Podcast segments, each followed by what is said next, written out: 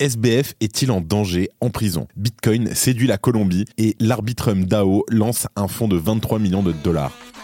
Salut, j'espère que vous allez bien que vous avez passé un super week-end. De notre côté, en tout cas, on a fait quelque chose de très très sympa qui devrait sortir sur YouTube d'ici quelques semaines ce week-end. Pour en savoir plus, je vous invite à aller regarder les réseaux de par exemple Carlita Crypto, Audrey JHN, un peu partout. Allez regarder. En tout cas, on se retrouve tout de suite pour votre résumé de l'actualité sur le Crypto Daily. Le Crypto Daily. Mon nom est Benjamin Cohen. Et vous êtes bien sur le Crypto Daily le podcast qui traite de l'actualité crypto, NFT et métaverse. Dans vos oreilles, chaque jour, du lundi au vendredi.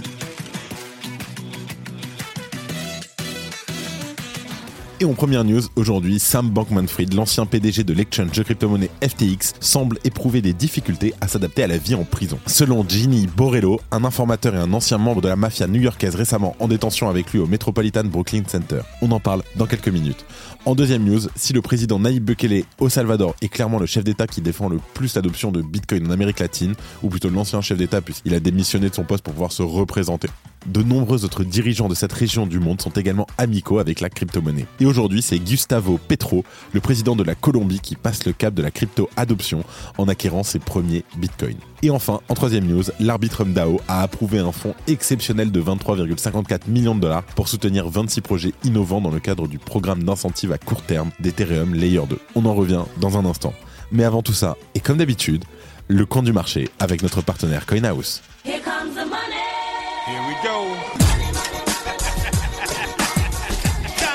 Stéphane, j'espère que tu vas bien. Que se passe-t-il? Je regarde le marché. On est à plus de quasiment 42 000 sur Bitcoin. Il s'est passé quoi, euh, Stéphane? Hello à tous. Euh, un lundi matin comme on les aime, euh, avec effectivement une cassure franche et massive des résistances qui contenaient un petit peu le marché ces derniers temps. Rapidement, on, on plonge dans notre vue habituelle. D'un point de vue macro, euh, on peut voir que euh, on est peut-être en train d'éviter une récession aux US, puisqu'on a eu un deuxième estimatif du PIB du troisième trimestre à 5,2%, là où en première estimation on était à 4,9%. Donc voit clairement la croissance est très positive sur fond de fortes dépenses publiques, avec un petit ralentissement euh, qu'on a vu la semaine dernière à attendre sur le quatrième trimestre. Deux indicateurs d'inflation qui montre toujours que l'inflation est en baisse tendancielle, avec le corps PCE, donc hors alimentation et énergie, qui est ressorti à 3,5% la semaine dernière, donc sur le mois de novembre, versus 3,7% le mois précédent. Et la version, euh, on va dire, générale, qui elle est ressortie à 3% au lieu de 3,4% le mois précédent. Donc on voit un petit scénario favorable qui est en train de se dessiner, avec une croissance qui est toujours présente, même si elle ralentit, et une inflation qui est en baisse régulière. Ce que n'ont pas euh, manqué de noter les marchés traditionnels, euh, sur la semaine, le S&P reprend encore 0,7%, pour finir à 4594 et on se rapproche de plus en plus de ces plus beaux plus hauts annuels à 4607 qu'on a atteint en juillet 2023 et d'un all-time high un ATH à 4821 cette fois-ci qui date de janvier 2022. De son côté le dollar lui est plutôt stable sur la semaine avec un euro USD qui baisse légèrement un peu en dessous des 1,09 et on a tout ce qu'il faut pour un scénario on va dire de, de rallye de fin d'année euh, pour les actifs risqués même a peut-être à très court terme, on pourrait avoir une pause parce que euh, les marchés sont quand même relativement surachetés, ce qui est assez inhabituel sur les marchés traditionnels. Du côté des cryptos, on est en plein breakout, euh, avec notamment euh, un facteur qui est, on va dire, paradoxalement plutôt positif, c'est-à-dire que sur les ETF, il y a eu une forme de, de report, entre guillemets, de date de lancement, puisqu'on pouvait s'attendre à quelque chose, on va dire, fin novembre, début décembre. Là, on est plutôt sur une date début janvier, euh, notamment parce que la SEC vient de lancer une consultation euh, à grande échelle et normalement il y a un délai qui court euh, et qui ne devrait pas se terminer avant début janvier. Et je pense que paradoxalement le fait qu'il y ait ce retard, ça va soutenir le marché parce que personne n'a envie de vendre avant le lancement officiel du premier ETF spot. Côté prix, on est en plein breakout, comme je le disais, sur le BTC, qui a atteint les 41 750 suite à deux semaines de consolidation, donc où en fait le BTC a repris des forces. Et là, on est en plein breakout en ce début de semaine. Ça a même commencé un petit peu ce week-end. Donc, quand les gros investisseurs, on va dire institutionnels US, ne peuvent pas travailler.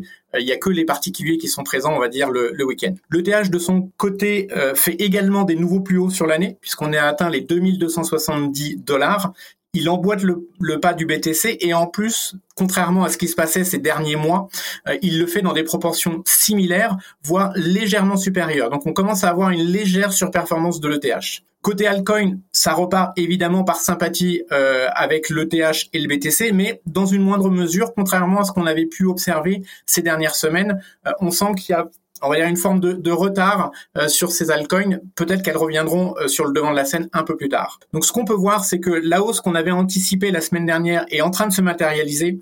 Les résistances qu'on vient de casser maintenant euh, nous permettent de, s'ouvrir vers des scénarios haussiers relativement importants dans les jours et dans les semaines qui, qui vont venir. Et voilà ce que je pouvais dire côté CoinHouse sur l'état des marchés. Eh bien, quelle semaine nous attend? Est-ce que ça va continuer comme ça, tu penses, ou est-ce qu'on va aller comme ça? Euh, honnêtement, pour euh, pour le Bitcoin, on est rentré dans une zone entre guillemets où ça pourrait être un peu compliqué, mais je pense qu'avant 47-48 k, euh, il n'y a pas de vraie grosse résistance.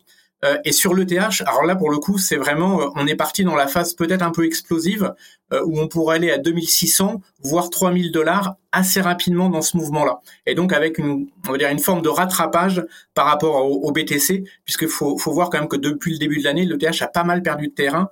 Euh, la, raison principale, c'était le fait qu'il y avait un ETF spot qui était attendu sur le BTC et pas vraiment sur le TH. Maintenant, euh, il y a un ETF spot qui est attendu sur les deux et il y a un retard euh, côté ETH. Donc, je pense qu'on a vraiment tout ce qu'il faut pour qu'il y ait un gros rattrapage dans les dans les semaines qui viennent. Très bien. Merci beaucoup Stéphane. On se dit à la semaine prochaine. On espère peut-être les 50K d'ici là, même si ça va peut-être être un peu trop rapide. Bonne semaine à tous. Et voilà, toujours un plaisir de recevoir Stéphane sur le Crypto Daily et encore plus quand c'est pour nous parler de 42 000 dollars sur Bitcoin. Allez, tout de suite, on passe aux news. Alors, SBF est-il en danger en prison?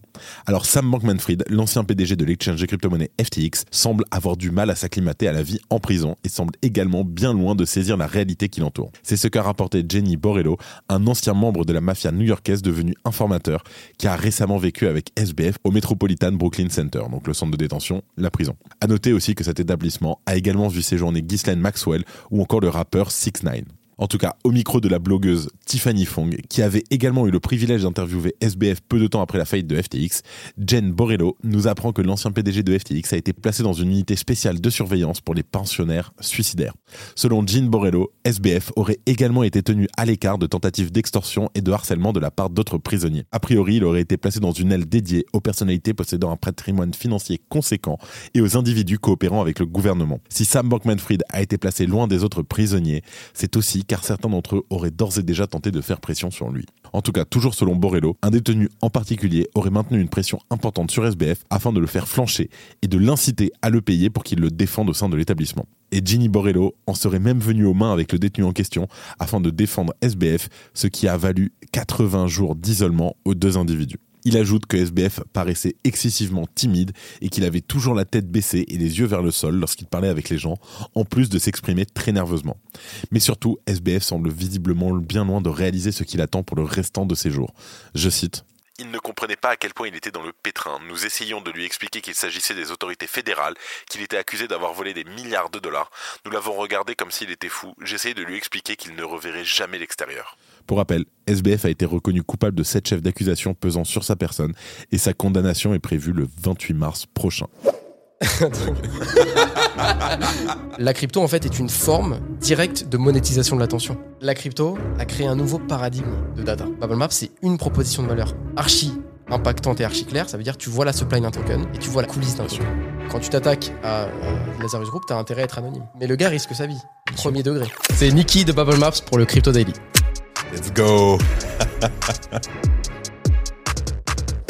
Et oui, l'interview de la semaine est sortie. On est revenu sur la folle histoire de Bubble Maps, digne d'un film d'action. Les premiers tâtonnements, les pivots, la conquête, la levée. On vous raconte tout. Un grand merci à Nicolas Weyman qui s'est prêté au jeu. La vidéo est en description. En deuxième news, on parle de Bitcoin qui séduit la Colombie. Depuis juin 2022, Gustavo Petro a été élu président de la Colombie. Avant même son élection, ce dernier s'intéressait aux crypto-monnaies et à Bitcoin en particulier. Ainsi, dès 2017, cet économiste complimentait le modèle de Bitcoin par rapport aux monnaies fiduciaires émises par les États et leurs banques centrales. Et plus récemment, depuis octobre 2021, Gustavo Petro avait émis le souhait d'exploiter les riches ressources en énergie hydroélectrique de son pays. Il voulait y chasser le trafic de cocaïne en le remplaçant économiquement par le minage de Bitcoin. Alors, le respect de sa vie privée ne nous permet pas de savoir si l'homme d'État possède déjà du Bitcoin auparavant, mais une chose est désormais sûre, il possède au moins 100 000 Satoshi, soit l'équivalent de 0,001 Bitcoin. Ils lui ont été remis par Samson Mo, le CEO de Blockstream, en fin de semaine dernière. Lors d'une courte déclaration, Gustavo Petro a exprimé une nouvelle fois son intérêt pour Bitcoin et les avancées apportées par les technologies blockchain des cryptos. Je cite Je suis entouré de ces amis gourous de la blockchain. Bitcoin, les blockchains et les cryptos pourront être prometteurs pour la prospérité du peuple. On le voit, les pays émergents semblent donc particulièrement aimer Bitcoin et les cryptoactifs. Et beaucoup de pays d'Amérique latine sont bien conscients des opportunités apportées par cette révolution monétaire et financière. Récemment, on a eu l'épisode Javier Milei, le nouveau président d'Argentine, qui a fait parler de lui en battant l'ex-ministre de l'économie dans l'élection présidentielle à rebondissement. À noter que le président argentin serait aussi un sympathisant de Bitcoin car il déteste profondément les banques centrales. Alors bien entendu, je le prends avec des pincettes parce qu'il a parlé que une seule fois de Bitcoin en disant que ça pourrait éventuellement être une solution, mais voilà, on n'en sait pas vraiment plus. Donc il faut toujours prendre ça avec des, des pincettes et faire attention sur dos. En tout cas, en parallèle, le président du Salvador, Nayib Bukele, est connu pour avoir légalisé le Bitcoin, a démissionné de son poste de dirigeant pour se consacrer à sa campagne de réélection dans de 2024. La présidente par intérim, Claudia Rodriguez de Guevara, lui a succédé et devrait exercer ses fonctions jusqu'en juin 2024. Si tu aimes le daily, une note et un commentaire nous aident énormément. Aussi, si tu ne veux rien rater de l'actualité, abonne-toi. Et en dernière news, on parle de l'Arbitrum DAO qui lance un fonds de 23 millions de dollars. Alors l'Arbitrum DAO a récemment approuvé un fonds de soutien exceptionnel ou backfund en anglais d'une valeur de 23,54 millions de dollars. Alors cette initiative vise à soutenir 26 projets innovants qui avaient été préalablement approuvés pour recevoir des subventions dans le cadre du programme d'incentive à court terme d'Ethereum Layer 2. Malheureusement, ces projets n'avaient pas pu bénéficier des fonds en raison d'une limitation budgétaire initiale fixée à 50 millions de tokens. Ce fonds de secours, qui a recueilli les faveurs de deux tiers des votants, permettra de débloquer 21,1 millions de tokens ARB, équivalent à 23,5 millions de dollars pour les aider à se développer. Et parmi les bénéficiaires, Gains Network se distingue avec une subvention de 4,5 millions de tokens, soit 5 millions de dollars. D'autres projets d'envergure, tels que Stargate Finance et Synapse, recevront chacun 2 millions de tokens, d'environ 2,2 millions de dollars, tandis que Wormhole bénéficiera de 1,8 million de tokens pour l'équivalent de 2 millions de dollars. Alors, cependant, cette décision n'a pas fait l'unanimité. Des projets ayant déjà reçu des fonds lors du premier tour, comme par exemple Camelot et MUX, se sont opposés à cette proposition supplémentaire.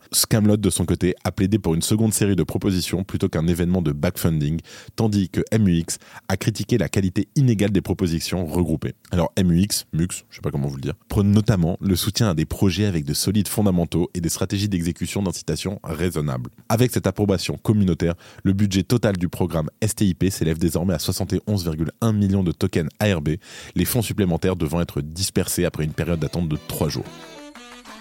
Et avant de terminer, les actualités en bref avec notre partenaire, Bean Crypto.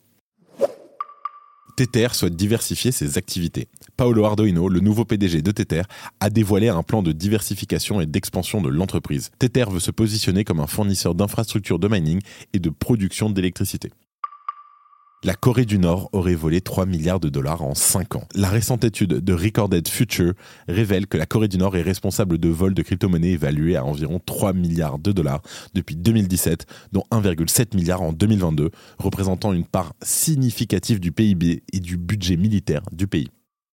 Grayscale, très optimiste. Alors Grayscale anticipe l'approbation imminente d'un ETF Bitcoin Spot. Bien qu'aucune date officielle n'ait été fixée, les analystes suggèrent une forte probabilité d'approbation autour du 10 janvier.